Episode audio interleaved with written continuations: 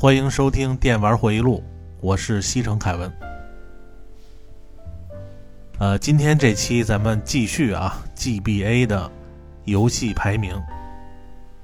呃，以及在 GBA 上啊不能错过的一些大作。呃，说之前呢，咱们还是先说一下啊，加这个微信群的事儿。好多听友反映不知道怎么加这个微信群。我在最近这几期的文案里啊，都加入了微信群的二维码，大家直接扫码，然后加我微信，呃，我再拉你们入群。还有就是很多听友啊找不到这个文案区在哪儿啊？如果你是用这个平台的 APP 听的啊，你在这个收听那页面啊，就是说你可以看到播放按钮的那页啊，它的那个页面最上方有声音、文稿还有评论三个选项。然后你直接点这个文稿，就是文案区。如果不选文稿，啊，就还在那个播放页，你往下滑一下，啊，能看到一行小字儿，它写着“查看完整文稿”的一行小字儿，啊，你可以点一下，然后它那个文案图也都会打开。呃，如果你是在这个 PC 端，啊，那个页面听。它这个一般播放页面那个文案也是没有打开的，啊，它也有一行小字儿，写着这个更多全部，然后你用鼠标点一下，它那个文案图就都打开了。在这个文案区里啊，你们就会看到这个电玩回忆录微信群的二维码。还有呢，就是这几天，啊，有一个听友啊送了我一件在这个。上海高达馆买的自由高达的 T 恤啊，非常的漂亮啊，我也是深感欣慰哈。还有就是非常感谢这位听友的厚爱。其实只要你们一直关注电玩回忆录就可以了啊，因为我做这个节目啊，其实也是这个兴趣驱使，真的没想到能做这么多期。啊，反正只要大家爱听啊，电玩回忆录呢就会一直做下去。呃，开通微信群呢，也是让大家呀，呃，在一起啊，有事儿没事儿的聊聊日常，对吧？让你们在这个平时的工作生活中啊，没劲的时候啊，也能多一点乐趣。然后最近呢，游戏出的比较多啊，这年底的工作也比较多。时间呢总是不够用，而且这个月底和下个月啊还有不少的大作要发售，呃，很多游戏就只能先攒着了啊，因为我们微信群里啊有很多的激战的粉丝，月底要出这个《机器人大战》三十周年，估计买的人会很多。其实以后啊，咱们可以在这个群里统计一下。以后谁买这个实体版，然后呢，再找一个商家来个团购，看看能不能优惠点，对不对？呃，回头这个咱们在群里边琢磨琢磨啊。呃，还有一个就是《帝国时代四》马上也要出了，虽然之前呢，呃，我老说啊，《帝国时代四》的这个兵种做的有点假啊，但是你真到这个快出的日子啊，还是挺激动的。毕竟这个系列啊，我是从一代开始玩的。还有一个就是下个月啊，这个微软发售的《地平线五》，然后这个可是一个能带动你买这个微软新主机的一个游戏啊，这个以假乱真的照片级的画面和特效，要玩这个啊，绝对是这个在赛车游戏中啊，这个最高的享受。呃，还有就是这个《艾尔登法环》啊，老头环跳票了啊！我之前还在这个微信群里夸他们懂事儿，能在这个春节前啊发售啊，春节期间就可以玩。这回春节期间呢，也别玩这个了。所以说很多事儿啊，这个不是你能预料到的。然后还有就是影视剧方面，啊，美剧《黄石公园》第四季预告说十一月会出，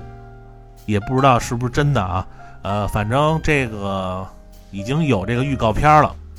呃，总之啊，不管是延期测试也好，还是因为这个疫情的原因，啊，这年头干什么都不容易。呃，大家还是抱着平常心啊，静静的等待就好了。今天咱们这个题外话就先说这么多啊，然后咱们开始，呃，继续聊这个十大 GBA 游戏排名。然后上回咱们把这个第十名到第六名都说了一下啊，呃，第五名啊，第五名我排的是口袋妖怪绿宝石。呃，这个口袋妖怪啊。呃，咱们借说 GBA 的机会啊，咱们念叨两句。首先呢，这个口袋妖怪有很多对他不是很熟的人啊，分不清楚，因为它的叫法比较多。呃，那个时候动画片儿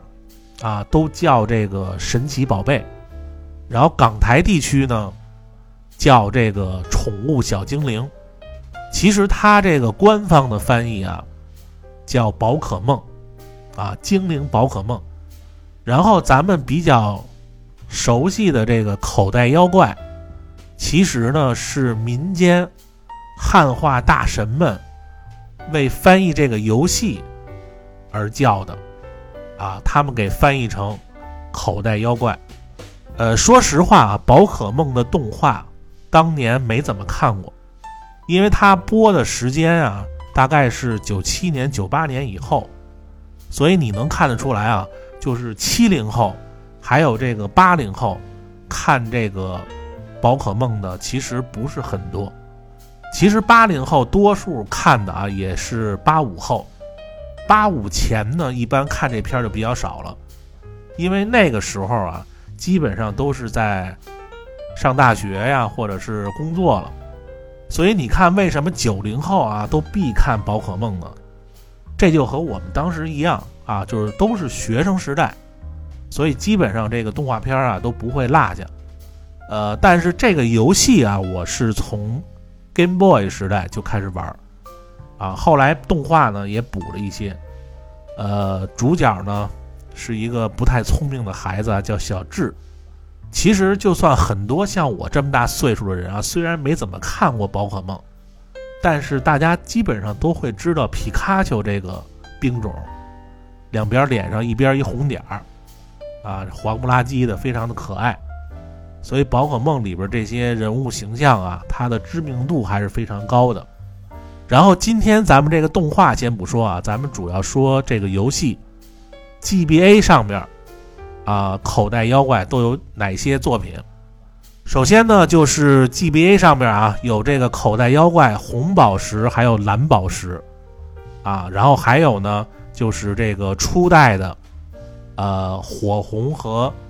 叶绿的复刻版，然后呢就是这个口袋妖怪绿宝石，呃，经常玩口袋妖怪的人都知道啊，不管是哪一代。在哪一个主机上，这个游戏的销量都应该算怪兽级别的作品，而且从最开始它使用的就是这种双版本的策略啊！你拿这个口袋妖怪，你看红宝石还有蓝宝石，就很多人不看动画啊，每次一看到这个口袋妖怪的版本啊，就有点懵逼啊，因为每次它都出两个。啊，这两个到底有什么不一样？其实这两个区别啊，很多人都分不清楚。其实他们俩这区别啊，就是说啊，最后抓的这个神兽啊是不一样的。然后每一个版本呢，都有这个限定的精灵。呃，说白了就是这个敌人的这团队不一样。你像红宝石，它这个敌人团队是这个熔岩队。啊，蓝宝石呢是海洋队，呃，剧情呢两个都大致相同，啊，所以呢，这个双版本基本上就是这些区别。但是我排的这个第五名啊，是这个口袋妖怪的绿宝石，啊，这个绿宝石呢就出了一座，呃，相比这个红蓝宝石啊，啊，它加入了很多的新的元素，啊，可以说是这个红宝石、蓝宝石的增强版。因为这个绿宝石后来啊，这个改版也比较多啊，我建议大家还是玩这个原版的。啊，因为这游戏咱们也不介绍了啊。口袋妖怪的核心就是你喜欢什么，啊就抓什么。如果你之前啊这个口袋妖怪什么都没玩过，啊，其实你可以先玩这个 GBA 上的火红和叶绿，啊，因为它是这个初代的复刻版，就让你一次把这个初代的精灵都熟悉一遍。然后你再玩这个绿宝石啊，呃，反正啊，就这个绿宝石在 GBA 上面是我觉得最好玩的口袋妖怪，所以我把它排在第五名。然后第四名啊，《塞尔达传说：不可思议的帽子》呃，这个游戏啊，简称缩小帽。塞尔达传说啊，呃，另外一个这个怪兽级的 IP。塞尔达传说呢，在 GBA 上面啊，我印象中啊，应该是出了四座，呃，有一个是它这个复刻的啊，塞尔达传说，然后还有呢就是这个众神的三角力量，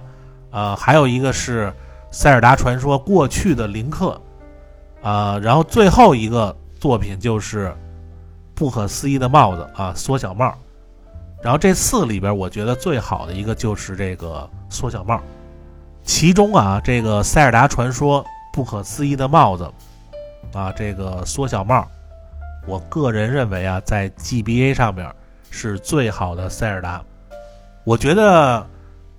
很多人会因为这个游戏而买这个 GBA，或者是你接触 GBA 第一个游戏，有可能是这个缩小帽。因为它正好是出在这个 GBA 最流行的时候，但是很多这个塞尔达老玩家啊，觉得这个缩小帽啊可能难度不够啊，或者是这个谜题比较简单，然后流程短，跟这个什么十之敌啊没法比。其实我觉得啊，这两个根本就没有可比性啊！你想缩小帽，它是在掌机上。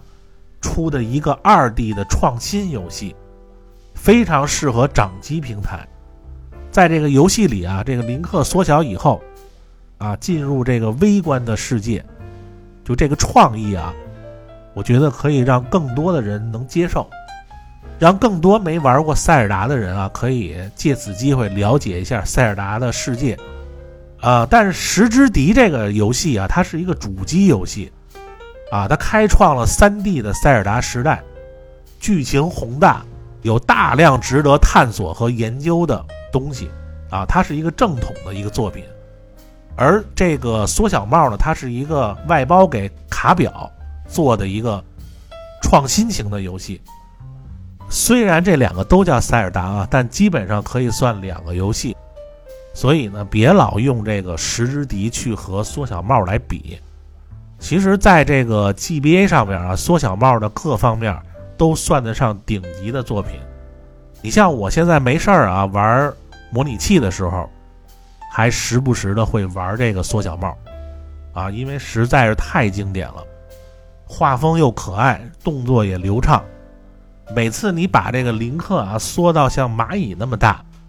啊，就一下让你这个探索的乐趣啊增加数倍。你比如说，有些场景啊，你可以以正常大小去和 NPC 对话，但是当你缩小以后，你还可以发现很多这个微观的场景里，有一些更小的 NPC，或者是隐藏的 NPC 来进行交流，啊，就类似这种创意的东西啊，有很多，所以我觉得这一座真的是创意满分啊，啊，就把这个排到了。十大游戏里的第四名，然后第三名，啊，逆转裁判三，逆转裁判整个这个系列啊，这个是我最喜欢玩的文字游戏其中一个。啊，之前呢很多节目里啊，我也经常会提到啊。正好今天说到这个逆转裁判，我就把逆转裁判这个系列都和大家说一下。呃，逆转裁判这个游戏呢，它的一代啊是在 GBA 上面首次发售的。啊，在 GBA 上面呢，一共发售了三座，一代、二代和三代。到了 NDS 时期呢。又出了一个一代的复刻，啊，它叫这个逆转裁判，复苏的逆转，内容呢是在一代的四章的基础上，又增加了一个文本量超级超级长的第五章，之后呢，在 NDS 上，啊，又出了这个系列最强的四代，然后卡表呢，趁着这个系列的人物特别火的时候啊。又出了一个新的系列，是以这个御剑连氏为主角的逆转检视一代和二代，然后到了 3DS 上出的这个逆转裁判五代和六代之后呢，又出了一个新的系列，然后时间呢回到这个19世纪末明治时代为背景，啊，以这个程木堂龙之介。为主角的大逆转裁判一代和二代，呃，还有一个是和这个系列不相关的啊，就是雷顿教授对这个逆转裁判，它是一个两个公司联名的游戏，呃，到了最新的 NS 上啊，还没有逆转裁判的新的作品，只有一个逆转一二三高清合集，还有一个。前几个月出的大逆转裁判一二没有中文的合集，呃，不过啊，在 GBA 上面，这个一代到三代每一代都是精品，啊，如果从中选一个的话，我还是选这个三代，因为我最早买的就是这个三代。上期我说过啊，我第一次在奸商的店里看到过这个逆转裁判一的原版卡。当时呢，因为不知道这个是什么游戏啊，而且日文呢也看不懂，所以呢就没买。之后呢也没太关注这个游戏。后来也是啊，老在这个杂志上就听那些编辑啊就说这个游戏怎么怎么好。然后直到零五年，啊有一次呢，我去这个鼓楼买这个 NGC 的《生化危机零》，呃，买完以后呢。正好路过一个专卖 GBA 的一个小店，看他那个地板卡特别全，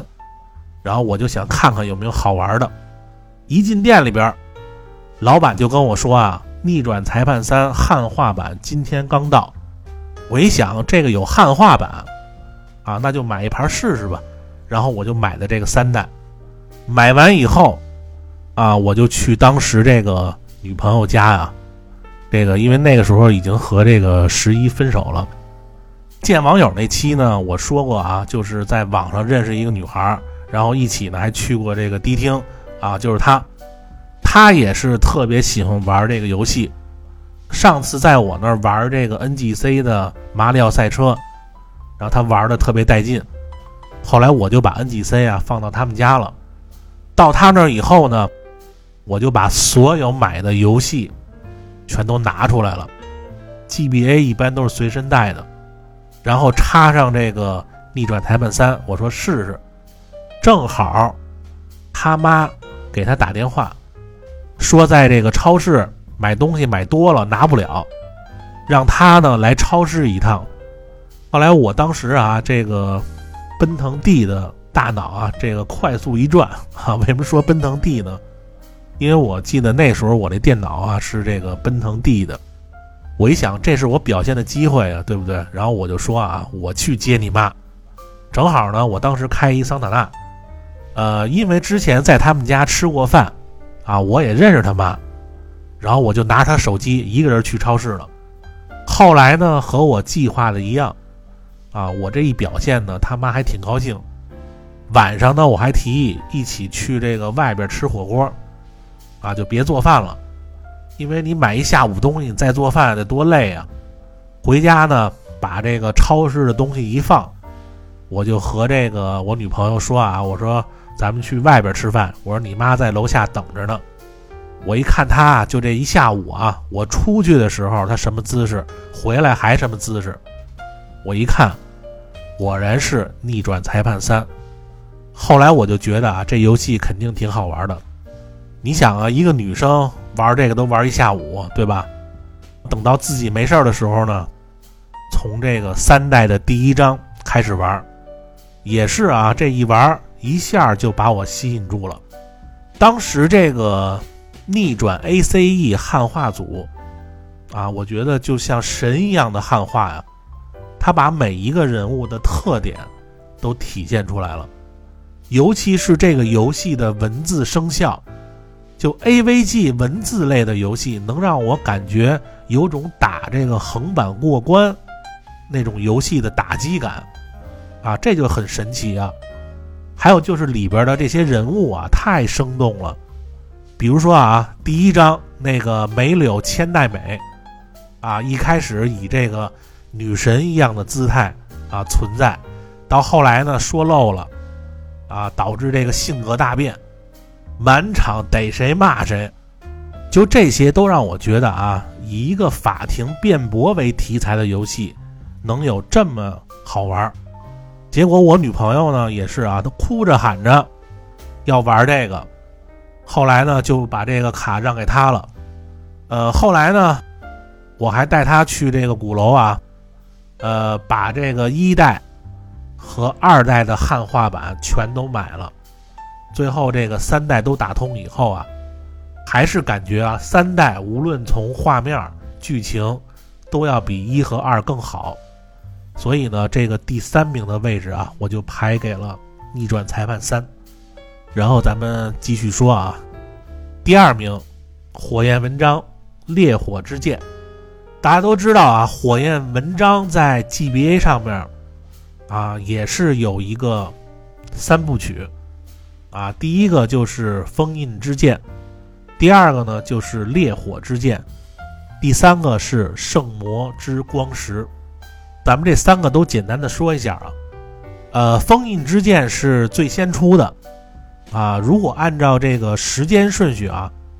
应该是烈火之剑，然后是封印之剑，三个难度的对比呢。封印之剑是最难的，啊，其次呢是烈火之剑，圣魔呢比较简单一点啊，适合新手。呃，在剧情方面啊，封印之剑因为是 GBA 上面的第一作，啊还不太完善，支线剧情也比较少，职业平衡呢也不如后边两座。呃，但是烈火之剑啊，这个剧情感觉是最好的，每一个角色。都设定了自己的故事，啊，人物性格最突出，尤其是三个主角，啊，这个不同的路线来发展整个主线的情节，呃，这个玩家扮演的这个军师，啊，也让你特别有代入感。圣魔的主线剧情呢一般啊，而且呢比较短，有点这个赶工的嫌疑。好在这一代啊，职业系统比较完善，呃，人物的自由度也是最高的，所以这三座里啊，呃，玩烈火之剑的时间是最长，呃，各方面都感觉是最好的，所以把它排在第二的位置。呃，今天因为咱们还有很多游戏要说啊，咱们就把这三个简单的说一下，之后火门呢也会专门做一个专题啊，咱们仔细聊。呃，最后一个啊，第一名，啊，高级战争二代，呃，GBA 上面的高级战争啊，也是有两座啊，一代和二代。呃，如果你要问啊，什么游戏在 GBA 上面最耐玩儿啊，那肯定是高级战争。我觉得这个游戏啊，如果保持地图更新的话，可以玩一辈子。呃，那天这个电玩回忆录的。微信群里啊，呃，有一个群友还发了一个高级战争爱好者做的高级战争网页版，啊，就是大家可以在网上自由对战。由于这个平台啊不让发网址，大家有感兴趣的啊，你们可以加群啊，咱们一块儿聊。呃，能看出来啊，这个游戏还是有一批人乐此不疲的在玩儿。虽然今年要出这个《高级战争一二》的重制版，啊，它那个兵种呢做成了 3D 的，啊，并不受大家的好评。但是呢，这个系列能继续下去，我觉得还是能看到一些希望啊。当年在这个 GBA 上面玩这个游戏的时候，那只能用完美来形容。作为这个游戏的顶点二代。我个人认为啊，比 NDS 那个 DS 版要好。呃，游戏里最有特色的 CO 啊，也就是指挥官系统啊，它这个二代把这个系统发挥到极致，每一位 CO 的能力都非常的平衡，而且敌人的 AI 啊也不像一代那么无脑啊。然后就是这个画面啊，每一个兵种的设计就是非常有类似合金弹头那种。就是战车装备的画风，然后这个游戏呢又有即时战略的兵种互克的多变性，又有这个策略游戏的战术部署，我觉得全年龄的人都应该爱玩这种游戏，呃，所以把它排到第一啊，这个应该不会有意义吧？我觉得啊，这个是一款能够玩一辈子，啊也不会腻的神作，所以呢，《高级战争二》。就是 GBA 上面十大游戏的第一名，呃，那咱们这个前十名啊，呃，咱们都说完了。然后除了这十个啊，还有什么值得玩的？咱们再捋一遍啊，让各位再回忆回忆。因为呢，GBA 上面好游戏太多了，咱们就挑一些非常知名的说吧。不可能一期节目什么都说到。首先呢，就是这个 GBA 的星之卡比，啊，这个有两座，啊，星之卡比梦之泉，还有一个星之卡比镜之迷宫，呃，这两座呢都特别的好玩。这卡比呢还是用这个呼吸来进行攻击，啊，能吃敌人，啊，获得敌人的能力，还能呢吸气变成球飞起来。这个形象呢也是可爱到死。啊，这个用对地儿，这款游戏也是一个泡妞的神作，所以大家呢一定不能放过这款游戏。还有呢，就是 GBA 版的《快打旋风 One》，你像啊，对于我这个街机爱好者来说啊，就这一代做的啊，我觉得比街机和超任做的都好，就打的太爽了啊！随着这难度的变化，敌人的分布也和街机不一样。还能解锁 Zero 版的囚犯科迪和这个红人凯，反正我觉得啊，当时能在掌机上玩到街机游戏，对于我们这一代人来说，就是上天的恩赐。所以说这个游戏啊，也是一款必玩的 GBA 大作。还有呢，就是超级马里奥啊，这个就不用多说了，虽然没上我这个前十名，但是 GBA 上的马里奥。啊，你想你能不玩吗？还有呢，就是《马里奥与路易 RPG》，啊，在 GBA 上面出的一代，呃，之后二代和三代呢是在 NDS 上，四代呢是在 3DS 上，啊，这个游戏就非常有意思啊。除了主线的剧情，还有很多迷你的小游戏，素质都相当的高。呃，不得不说啊，万物皆可马里奥啊，这个也是一个必玩的作品。然后 GBA 上面的银河战士啊，也有两座银河战士融合和零点任务。呃，作为这个恶魔城的启蒙者，以这个优秀的操作性和技巧性啊，获得了无数的粉丝。呃，虽然我也挺喜欢玩银河战士啊，但是和恶魔城相比啊。我还是更喜欢那种中世纪城堡风格，呃，所以银河战士虽然没有上榜，但是不会影响我对银河战士的好感度。啊，GBA 上面这两座都是高水准的作品，尤其是零点任务，它是 FC 的重置版。呃，在大家现在玩这个 NS 上的密特罗德的同时啊，你也可以没事儿回味一下 GBA 时代的这两款银河战士。呃，还有特别好玩的啊，我记得是有一个叫《最终幻想战略版》。呃，我估计可能有人会说啊，你为什么不把这个排到前十？其实我也是纠结过啊。因为就这种类似皇家骑士团 2.5D 风格的，我都特别喜欢。而且 GBA 这版啊，这个有众多的职业，呃，你培养不同的各族人员之后呢，会有很多不同的打法，转职和技能系统呢，也有很多值得研究的地儿，也是 GBA 上面一款不能放过的大作。然后呢，喜欢这个一听这个有节奏的音乐。就摇头尾巴晃的，啊，那 GBA 上面的节奏天国一定很适合你。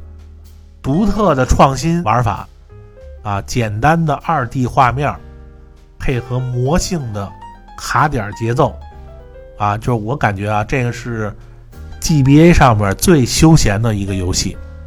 还有一个就是当时觉得特别好玩啊，就是叫《光明之魂二》。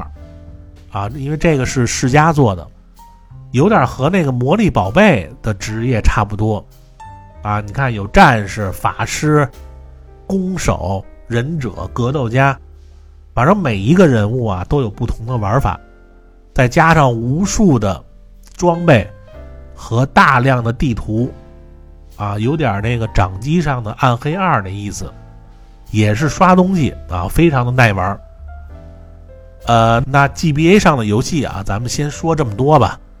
然后其他的呢，大家可以留言补充一下啊，尤其是那些冷门的游戏啊。呃，后来呢，GBA 出了这个可折叠的 SP 版啊，也可以说啊，这个 SP 版携带更为方便，屏幕呢也换成了有发光装置的显示屏，而且这个。电池一次充电可以用十多个小时，呃，到了 GBA 的后期啊，还出了迷你版的 GBM。虽然现在大家都把这个 GBM 作为收藏机来买，啊，但是不得不说啊，整个 GBA 的时代，任天堂呢都本着便携、高品质，以及有大量优秀的游戏软件来支持，才奠定了。在掌机市场没有对手的存在，啊，也为后来的 NDS 和 3DS 打下更大的市场。呃，那咱们这个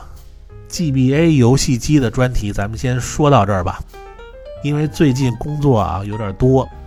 啊，下期呢可能会停更休息一周。不过 B 站那边啊，这个也该更新点新的视频了。呃，到时候做好以后呢，还是在这个平台和微信群通知大家。希望大家呢继续关注电玩回忆录，啊，新来的听友别忘了点订阅关注，啊，也可以呢扫描二维码加微信群一块聊。呃，那感谢大家收听啊，咱们下期再见，拜拜。